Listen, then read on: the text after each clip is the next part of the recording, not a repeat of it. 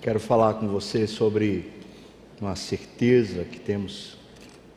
Nós temos um Deus que é um Deus que faz promessa e cumpre promessa. Temos um Deus de promessa. Quero ver com você a história de um homem chamado Caleb, que com 85 anos estava cheio de vigor para tomar uma cidade chamada Kiriat Arba, cheia de gigantes dentro da cidade, uma cidade que ficava em cima de uma montanha, uma montanha difícil de ser escalada, mas esse homem com 85 anos, por causa de uma promessa que tinha sido dada, ele estava disposto a subir a montanha, enfrentar a cidade e vencer gigantes. Nós podemos, assim como Caleb, viver baseado na promessa do Senhor. Abra sua Bíblia, por favor, em Josué 14.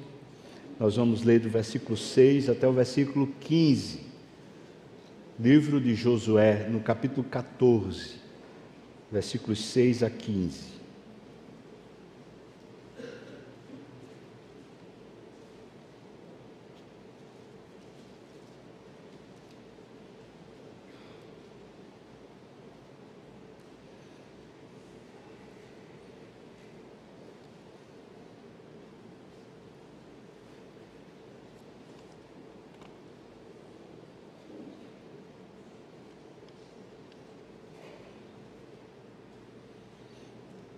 Palavra do Senhor nos conta assim: Chegaram os filhos de Judá, Josué e Gilgal, e Caleb, o filho de Jefoné, o quenezeu, lhe disse: Tu sabes que o Senhor falou a Moisés, o homem de Deus, em Cades Barneia a respeito de mim e de ti. Tinha eu 40 anos quando Moisés, o servo do Senhor, me enviou de Cades Barneia para espiar a terra, e eu lhe relatei como eu sentia no coração. Mas os meus irmãos que subiram comigo desesperaram o povo. Eu, porém, perseverei em seguir o Senhor, o meu Deus. Então Moisés, naquele dia, jurou, dizendo: Certamente a terra em que puseste o pé será tua e de teus filhos em herança perpetuamente, pois perseveraste em seguir o Senhor, meu Deus. Eis agora o Senhor me conservou em vida, como ele prometeu. 45 anos há desde que o Senhor falou esta palavra a Moisés, andando Israel ainda lá no deserto. E já agora, eu sou de 85 anos. Eu estou forte ainda hoje, como no dia em que Moisés me enviou. Qual era a minha força naquele dia, tal ainda agora para o combate, tanto para sair com ele como para voltar. Agora, pois, dá-me este monte de que o Senhor falou naquele dia, pois naquele dia ouviste que lá estavam os anaquins e grandes e fortes cidades. O Senhor, porventura, será comigo para os desapossar, como prometeu. Josué o abençoou e deu a Caleb, o filho de Jefoné, Hebron em herança. Portanto, Hebron passou a ser de Caleb, filho de Jefoné, o Quenezeu, em herança até o dia de hoje, visto que perseverara em seguir o Senhor, Deus de Israel. Dantes, o nome de Hebron era Kiriat Arba. Este Arba foi o maior homem entre os gigantes chamados Anaquins. E a terra repousou da guerra Amém. Vamos orar. Senhor, peço a Ti, Deus, que nos estimule agora, nos desperte agora, para vivermos a tua promessa, assim como tu fizeste com Caleb, Senhor. Ajuda-nos. Senhor, tenha misericórdia de mim, põe na minha boca e no meu coração a tua palavra, inspira-me, sopra, Senhor, mas também tenha misericórdia do teu povo, faz o teu povo ouvir tua voz, Senhor. Não estamos aqui para outra razão, senão para te conhecer e te amar mais.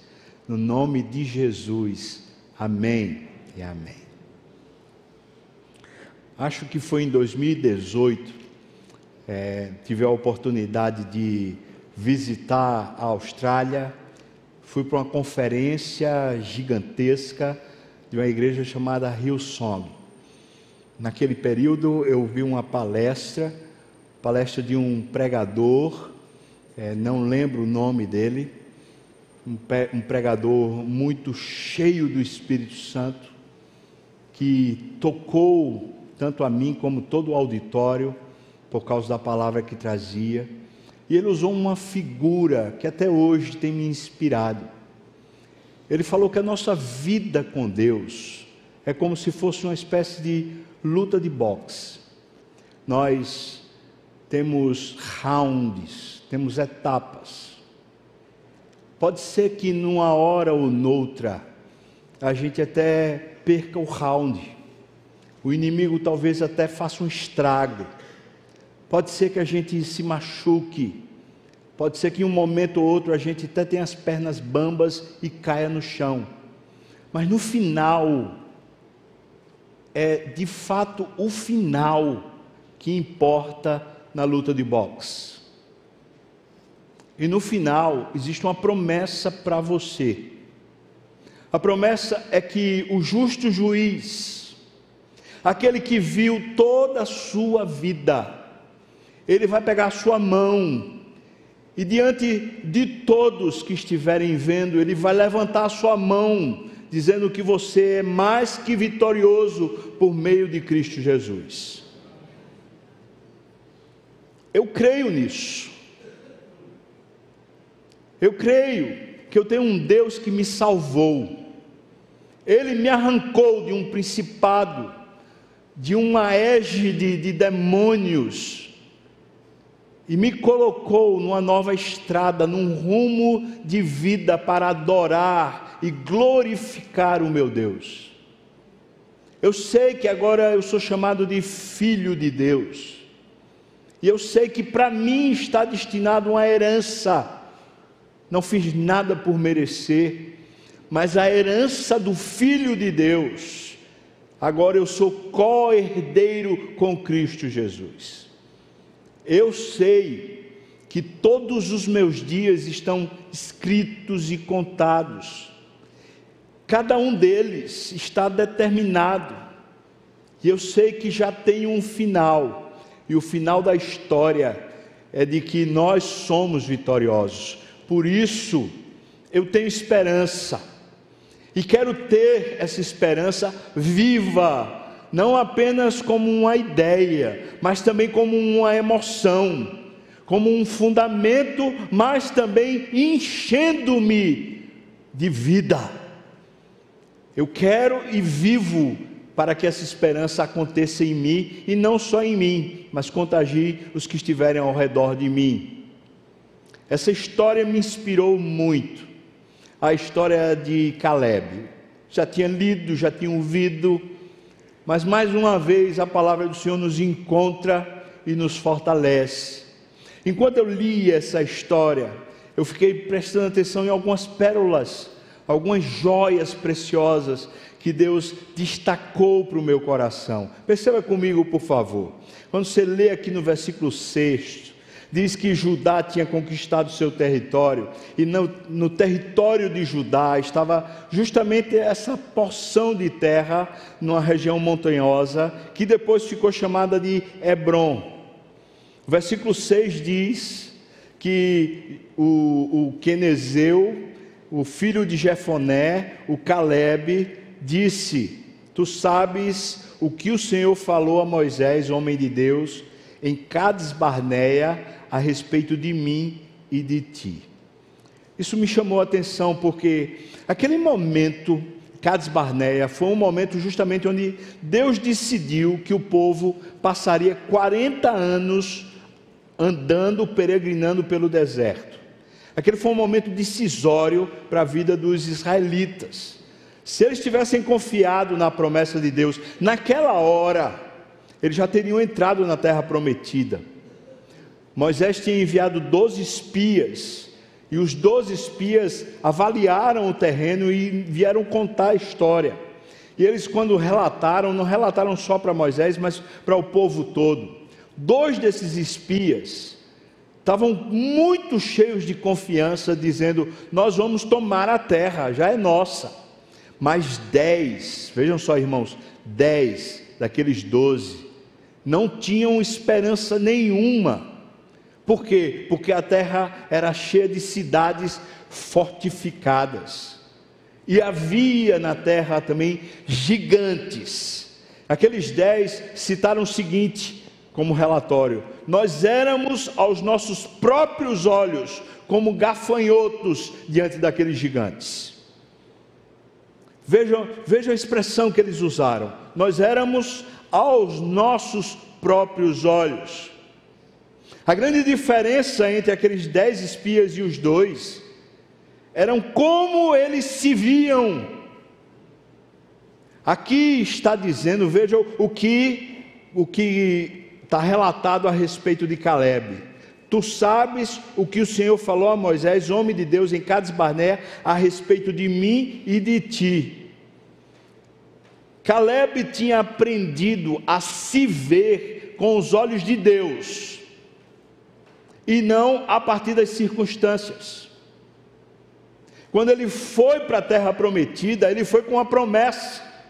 A promessa fundamentava a visão dele, a percepção dele. Então ele viu obstáculos, ele viu gigantes, ele viu cidades fortificadas. Mas havia uma promessa que fazia ele se ver baseado na promessa e não baseado em si mesmo. E essa é a primeira pérola que eu quero destacar. A identidade de Caleb não está baseada no potencial humano não está ah, de alguma maneira gabaritada, formatada a partir das, das circunstâncias. Não era a conta que ele tinha que fazia ele alguma pessoa, não eram os títulos e a reputação que ele tinha que fazia ele se sentir importante, não era o grau de instrução que ele tinha que fazia ele se sentir maior. Não, ele está dizendo que ele se via a partir do que Deus dizia a respeito dele. E ele está lembrando agora a Josué: Tu lembras muito bem o que foi que o Senhor falou a nosso respeito a partir de Moisés. Isso é uma pérola que solidifica, fundamenta o caminho de alguém que quer caminhar com Deus. Pessoas que têm um Deus de promessa, elas precisam aprender a se verem, não a partir da sua própria história nem do seu potencial, mas a se verem a partir da promessa: você é mais que vitorioso por meio de Cristo Jesus.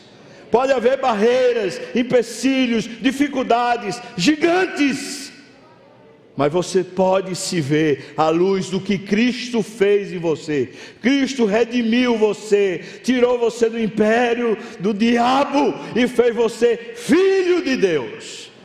Então se veja como você é. Segundo, segunda pérola que eu percebo, versículo 7, ele diz: Eu tinha 40 anos quando essas coisas aconteceram, quando Moisés me enviou até Cades Barné para espiar a terra.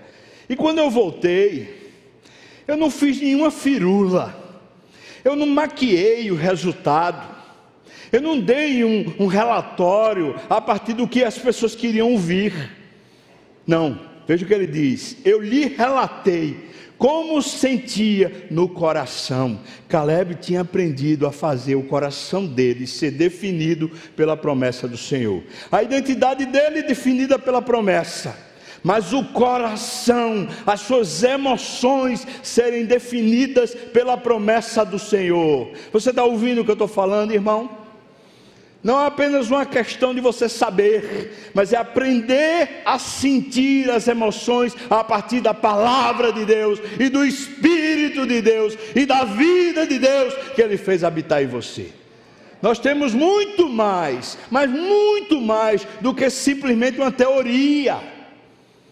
Nós não temos uma ideologia. O que veio para nós foi o próprio Espírito Santo que Ele fez habitar em você. Esse Espírito é o mesmo que ressuscitou Jesus dos mortos. Ele levantou da tumba. Ele tirou você das, das garras demoníacas. Ele é seu dono e ele é seu também. Isso é tremendo, irmão. Nós precisamos aprender a sentir conforme a palavra refrear emoções que não são mais condizentes com a palavra. Precisamos aprender a dar um stop. Se os nossos impulsos emocionais, nossa personalidade, nosso temperamento querem formatar a gente, no nome de Jesus, repreenda isso. Eu relatei o que estava no meu coração. Ora, o que Caleb tinha visto não era o mesmo que todos os demais? Mas no coração ele sentia fé, no coração ele sentia esperança, no coração ele sentia a vitória que estava chegando. Ele sentia, ele não apenas achava, mas ele sentia. Terceiro tesouro, versículo oitavo. Mas os meus irmãos que subiram comigo, eles começaram a desesperar o povo. Eu, porém, veja o que ele diz: eu, porém, perseverei em seguir o Senhor. Isso ele diz por três vezes: perseverei em seguir o meu Deus. A perseverança de Caleb está definida num prumo, num norte, num rumo. Ele não persevera nos sonhos ele não persevera nas estratégias, ele não persevera naquilo que é bom para ele, ele persevera em seguir o Senhor. Dê uma pequena analisada na história de Caleb agora e veja. 40 anos lá atrás, antes de entrar na terra prometida, Deus deu a oportunidade de todo mundo entrar ele fez parte da minoria dos que creram. Mas por causa dos que não creram, preste bem atenção, por causa dos que não creram, ele teve que esperar 40 anos. Ele poderia ficar chateado, ele poderia dizer injustiça. Deus, deixa esse povo cá e eu passo. Por que, é que eu tenho que esperar por causa de todo mundo? Por que, é que eu tenho que ficar aqui, nesse deserto, quando eu creio que eu posso entrar? Ele não tem questões, ele não tem dificuldades, não tem problemas. Tem que passar 40 anos, vamos passar 40 anos. Mas tem mais. 40 anos depois, entraram na terra prometida. Mas quando eles entram na terra prometida, antes dele entrar, Deus fala para Moisés e depois Deus fala para Josué o seguinte: todas as doze tribos vão conquistar toda a terra, e depois de conquistarem toda a terra, vai ser definido os territórios por sorte para cada um. Irmãos, foi isso que foi acordado. Preste bem atenção, porque isso no coração de, de, de Caleb poderia causar transtorno. Imagine você, já tive que esperar 40 anos por causa da desobediência dos outros, não foi a minha. Agora eu vou entrar na terra e eu vou ter que trabalhar, me esforçar para conquistar um bocado de terra que não tem a ver comigo, que não tem a ver com o que eu tenho como promessa. Essa terra é para os outros. Lá vai ele para uma série de batalhas e enfrentamentos, inclusive contra gigantes e cidades fortificadas que não tinham a ver com o interesse dele. cinco anos, pelo relato, pelo menos cinco anos fazendo guerra com vários locais dentro de Israel e caminhando por todo o território de Israel para conquistar porções de terra que não eram a dele. Caleb não reclama, não se levanta, não exige, não tem problema. Veja esse homem. Na hora que Josué vai distribuir a porção de Judá, ele fazendo parte da tribo, é a hora que ele entende que é a oportunidade dele. Ele diz: será que agora, já que o território de Judá está definido, aquela porção de terra que Deus tinha dito para mim que seria minha, será que agora eu posso ir tomá-la? Veja, ele não está pedindo que todas as doze tribos vá tomar a terra dele, para ele. Ele está dizendo: eu posso, eu mesmo, me levantar e ir tomar a terra, esse porção de terra que Deus tinha prometido para mim. Esse homem não tem em vista o que é propriamente seu. Esse homem não vive para o próprio umbigo, para o ego. Esse homem tem um outro rumo. O rumo não é se satisfazer, o rumo é servir o Senhor, é seguir o Senhor. O que Deus tiver na agenda. São 40 anos, então 40 anos eu esperarei, eu perseverarei são cinco anos de guerra para os outros se beneficiarem. Eu permanecerei cinco anos em guerra para os outros serem beneficiados. E na hora do meu benefício, se ninguém for comigo, eu seguirei o Senhor. Aleluia. Você percebeu? Esse homem tem um alinhamento existencial. Ele botou um rumo. E aquele rumo direciona tudo. Ele não vai se engasgar. Quantas vezes gente antiga de igreja vive a murmurar porque está interessado nos seus próprios desejos, se compara com os outros, muitas vezes quer que a família toda viva em função dela, vive murmurando, reclamando, falando mal, inquieto, mexeriqueiro fomentador de mal, maledizente. Mãos, pessoas que seguem o Senhor, elas estão com a agenda delas, determinadas pelo Espírito e não pelas conveniências pessoais.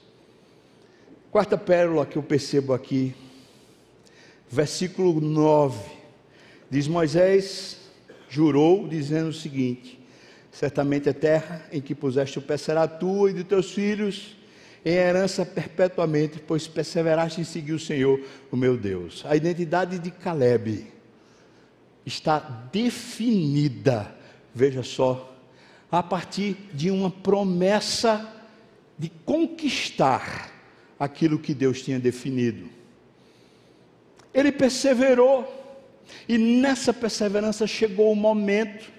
Não era como se o momento fosse a grande definição da vida dele. E ele não soubesse quem ele era até se definir. Quando Moisés diz está confirmado, para ele era simplesmente a confirmação de todo o propósito da sua vida. Não era como se aquilo fosse a definição, mas como se o processo todo tivesse a ver com aquilo. Veja, eu e você muitas vezes nos perdemos na caminhada, sabe por quê? Porque a nossa identidade está limitada ao que conquistamos, ao que nós conseguimos. E muitas vezes nós temos expectativas de conquistar coisas e subimos montanhas, desafiamos gigantes para conquistar coisas como se aquilo trouxesse a nossa identidade. Mas nunca vai trazer.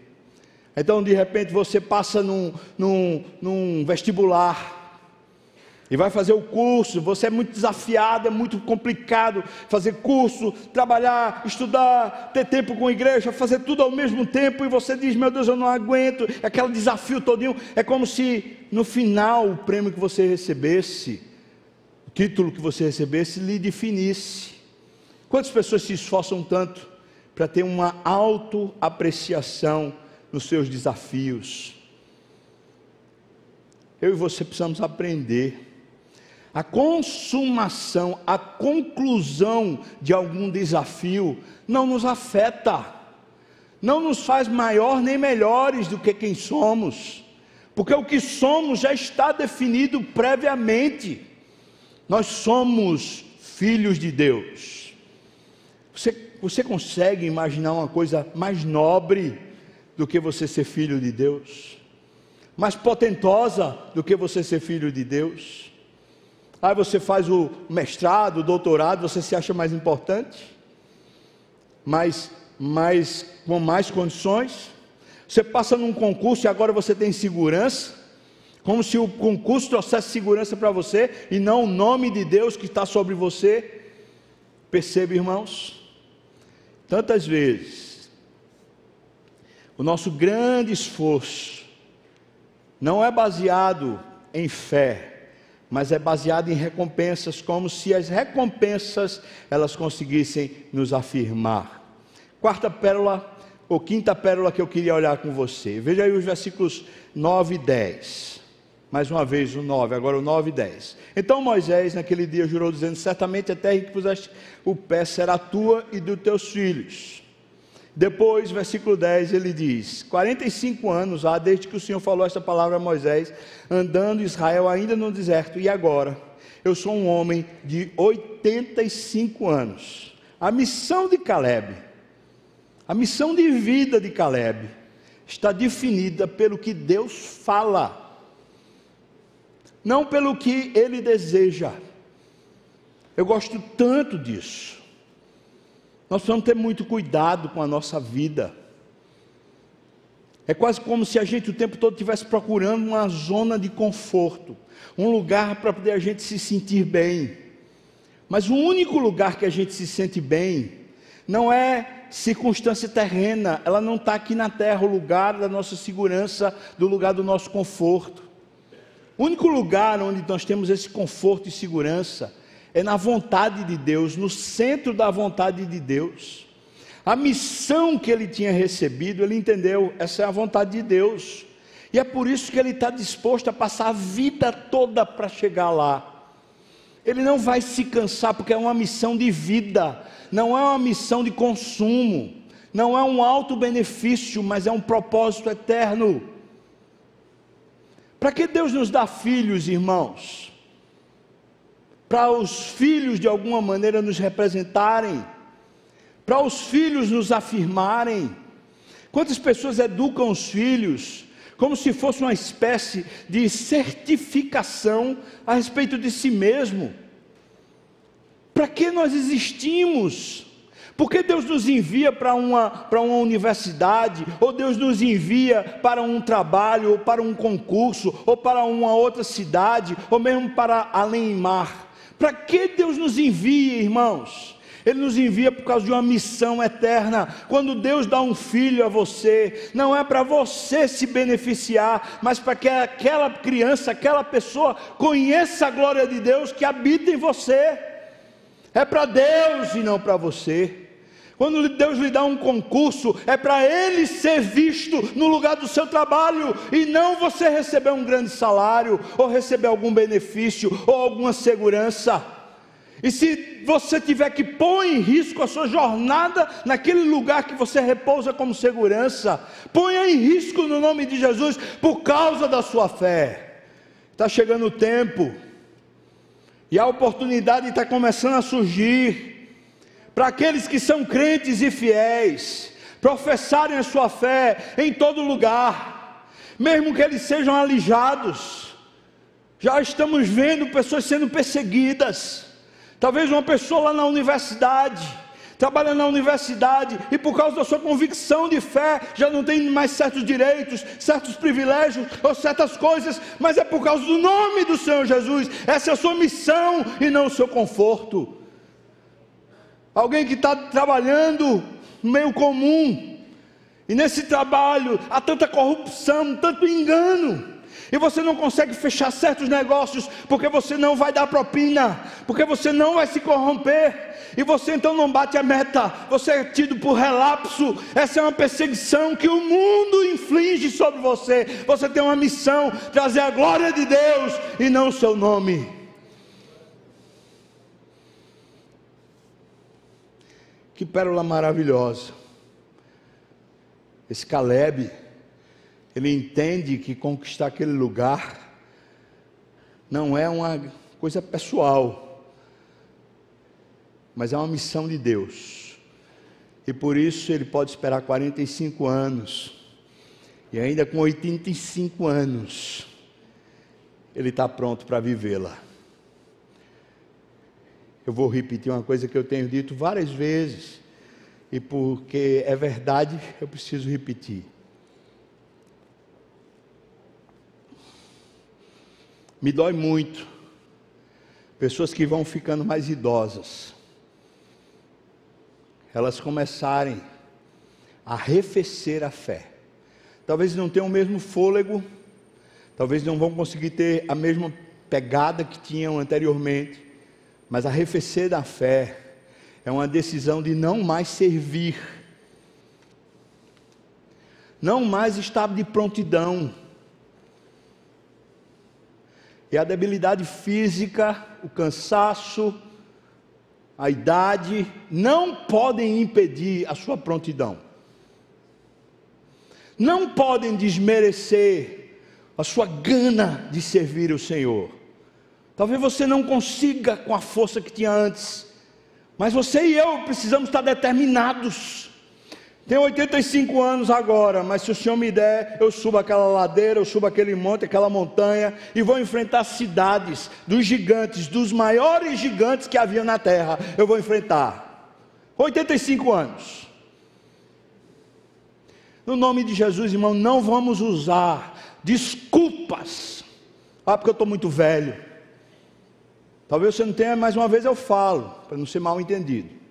Talvez você não tenha mesmo vigor, mesma condição, mas se no seu peito não arder esse vigor, se na sua alma você ainda não tiver contagiado pela missão de Deus, pela glória de Deus, você tem que rever a sua postura espiritual.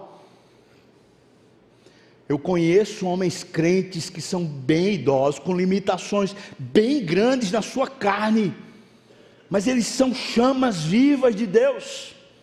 Pessoas encantadas e maravilhadas por Deus, não vivem de fofoca, não vivem de disse que me disse, falando aqui e ali. Eles não vivem da reputação do passado, num tempo atrás eu fui assim, eu fui assado, eu fiz isso, eu fiz aquilo. São pessoas que estão vivas e atuantes, mesmo com muitas e sérias limitações. O Senhor sabe a sua limitação. Foi Ele mesmo que, de alguma maneira, tem usado isso para o seu bem. Então não use isso para o seu mal, mas cresça, avance. Quantas pessoas começam, por causa de limitações, começam a se automutilar, a ter uma espécie de melancolia, se sentirem vítimas, se sentirem solitárias. Ah, ninguém agora olha para mim, ninguém mais fala comigo, ninguém mais no nome de Jesus, irmão. Está com 85 anos. Bora subir a montanha? Bora enfrentar gigantes? Nem sei se tem alguém aqui com 85 que tem mais de 90, eu sei. Mas nem sei se tem alguém hoje com 85 anos aqui entre nós. Sexta pérola, versículo 11. Ele diz: Estou forte ainda hoje, como no dia em que Moisés me enviou. Qual era a minha força quando eu tinha 40 anos? Ainda agora é a minha força com 85 para o combate, tanto para sair como para voltar. Claro, tem aqui um toque de Deus. Tem um negocinho que Deus botou na cabeça desse homem, porque o homem com 85 anos está com esse vigor. Tem um, mas não quero me reportar isso. Mas eu quero que você entenda que as decisões anteriores de ter a sua identidade, a sua missão e o seu rumo definidos em Deus, fizeram com que o coração desse homem estivesse ao longo de toda a sua vida sempre com a mesma proposição, a mesma postura. Então, você pode dizer, força física eu não tenho, mas e a força espiritual você tem? Porque o que ele está falando aqui, eu estou forte. É como se ele estivesse dizendo, eu estou com a mesma disposição que eu tinha quando tinha 40 anos. Se naquela hora dissesse assim, entra na terra prometida, eu entrava e enfrentava o gigante tudinho. Mas agora, se disser, sobe a montanha e enfrenta, eu enfrento. A força de Caleb servia, seja com 40 anos ou seja com 85 anos, servia para ser gasta no que Deus queria para a vida dele. Tem muita gente que dá murro em ponta de faca e passa a vida toda fazendo esforço por coisas que Deus não quer, porque tem medo de se entregar, porque tem medo de fazer aquilo que é o propósito divino. Eu tenho medo de errar a vontade de Deus. Eu sei que toda vez que eu não vou na direção da vontade de Deus, é como se eu entrasse numa esteira eu ando, ando, ando, me esforço, mas não saio do canto. Às vezes eu estou andando até de ré. Mas quando eu faço a vontade de Deus, a minha vida avança. Toda vez que eu me entrego à vontade de Deus e me submeto a Ele, a vontade de Deus me faz progredir. Eu tenho medo de não fazer a vontade de Deus, mas eu não tenho medo da vontade de Deus. Eu é que sei que pensamentos que tenho sobre vós, diz o Senhor, são pensamentos de paz e não de mal, e isso para vos dar o fim que desejais. Deus tem bons pensamentos a seu respeito. Deus planejou para você alguma coisa alvissareira, alguma coisa maior, mais nobre, mais santa, mais pura. Deus quer você nos planos dele. Então, irmão, vamos gastar tudo o que temos de energia e de força até o fim da nossa vida, comprometidos com a vontade de Deus, toda a vontade de Deus, haja o que houver, venha o que vier. Vontade de Deus, não outro plano, não outra coisa. Sétima pérola, versículo 12. Veja o que ele diz no final: ele diz: O Senhor, porventura, será comigo para os despossar desapossar, como ele prometeu. A convicção de Caleb para subir a montanha é a convicção na presença do Senhor. Durante a vida toda, Caleb teve uma convicção: maior é o que está em mim do que o que está no mundo. Deus pode todas as coisas, eu em Deus já sou maioria. Eu tendo Deus e a vontade de Deus, eu, eu hei de prevalecer, seja o que for uma convicção, irmão. Qual, o que é que garantia para Caleb que Deus estava com ele? Era uma convicção interna. Josué não vai comigo, as outras tribos não vão comigo, mas eu sei de uma coisa: Deus está comigo, e isso me basta. Será que ele não vai comigo agora para fazer o que ele me prometeu? É claro que vai. E essa afirmação dele a sétima pérola é essa: a força de Caleb está em confiar na presença de Deus. Ele confia, ele sabe que Deus é com ele. Olha, se Deus permitir que o Senhor abra os nossos olhos, para nos encantarmos mais uma vez com as maravilhas da Sua presença, para ficarmos cheios de deleite e plenos de vigor, com força acima da, da força da, da carne, com um poder acima do poder dos músculos, com uma intrepidez nascida de um discernimento espiritual, com um vigor que suplanta a idade. Oh irmãos, eu e vocês estamos precisando disso. A força dele, de Caleb, está na presença de Deus. Aí ah, eu poderia falar a mesma coisa de Josué. O texto diz lá em Êxodo, que Moisés entrava na tenda da congregação para falar com Deus face a face. Josué ficava do lado de fora esperando. Mas depois que Moisés saía da tenda da congregação e ia até o arraial falar com o povo, o texto diz que Josué permanecia na porta da tenda da congregação, porque Josué estava querendo Deus. O anseio da vida dele era a presença de Deus. Caleb tem a mesma postura. Deus está comigo. Oitava pérola, versículos 13 a 15. Veja, ele diz: Josué abençoou Caleb e deu Hebron como herança. E aí Hebron passou a ser de Caleb, filho de Jefoné, o Quenezeu, em herança até o dia de hoje, visto que perseverara em seguir o Senhor, o Deus de Israel. Acontece que o nome não era Hebron, mas sim Kiriat Arba. Kiriat, hebraico, significa cidade.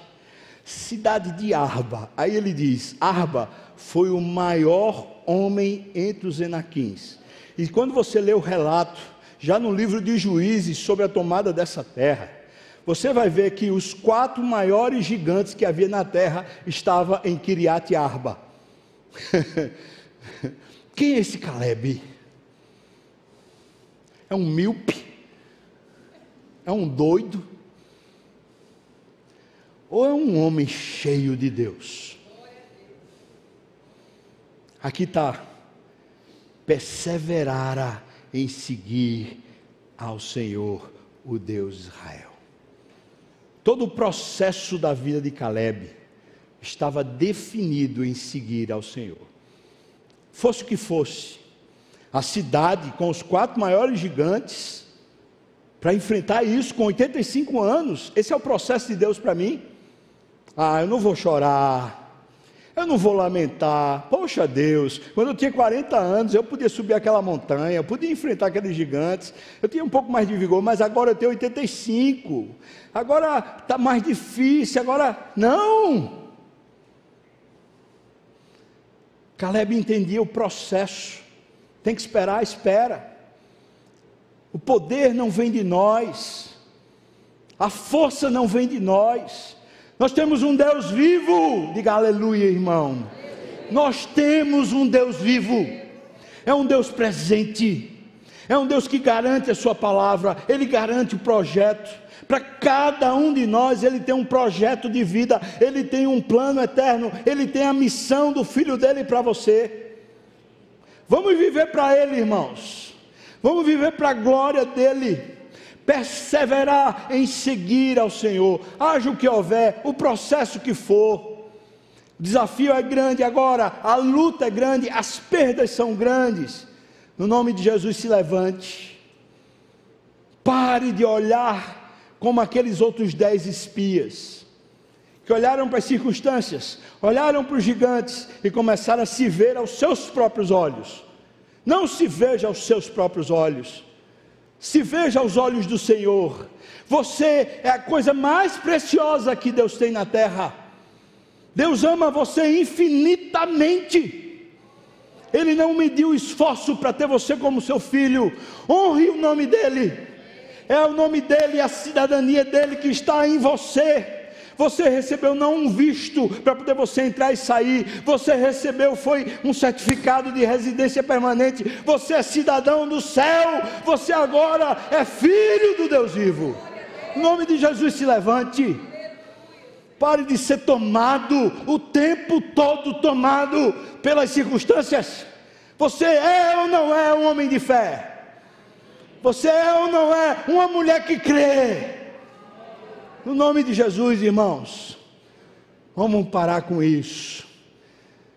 Essas lições de Caleb, eu vou defini-las agora muito rapidamente. Primeiro, fidelidade a Deus, só a Deus. Segundo, obediência para guerrear qualquer batalha, seja as para si ou seja para os outros. Se Deus está dando alguma batalha para você, obedeça se prontifique, se dignifique no nome do Senhor. Terceiro, uma submissão irrestrita a Deus. Essa submissão significa também se submeter a homens. Veja só, Caleb é da turma de Josué. é da mesma turma, páreo, da mesma idade. Mas quando houve a transição, Moisés saiu, quem entrou foi Josué. E agora Caleb está pedindo permissão a Josué. Talvez alguém vai dizer assim, mas, mas ele já sabia, Deus já tinha dito, por que ele não vai? Sabe por quê? Porque Caleb não é aquele cara que senta na janela. Caleb não é aquele cara desrespeitoso que acha assim: ah, eu, já sei o que é que eu tenho que fazer. Ele respeita processos. Se Deus põe autoridade na nossa vida, não importa a idade que a pessoa tenha, não importa o cabedal que a pessoa tenha, não importa a reputação que a pessoa tenha, se Deus coloca ela sobre nós, nós temos que respeitar. Esse é o processo de Deus. Respeitar. Esse é o processo de Deus. Submissão irrestrita a Deus também nos processos. Quanto tempo para poder conquistar a terra que Deus prometeu? 45 anos. 45 anos. No final desse ano, se Deus me permitir, estiver vivo, eu completo 25 anos de ministério. Estou devendo 20 para chegar aos, assim, minimamente perto desse homem aqui. 45 anos, sem, sem arrefecer. Vou chegar lá. Vou chegar lá. Continua, vou chegar lá. Mas está 20 anos no deserto, eu vou chegar lá. Deus disse que eu vou chegar lá, eu vou chegar lá. Você vai chegar lá também, irmão? Vai chegar. Pode demorar 45 anos. E daí? Vai chegar. Coragem. Coragem para enfrentar gigantes, cidades fortificadas, circunstâncias adversas. Coragem, irmão. Por que, que você está com as suas mãos descaídas? Por que, que você está com os seus joelhos trôpegos? Por que, que você perdeu a força do embate? No nome de Jesus, se levante de novo. Coragem. Não te mandei eu ser forte e corajoso. Não temas.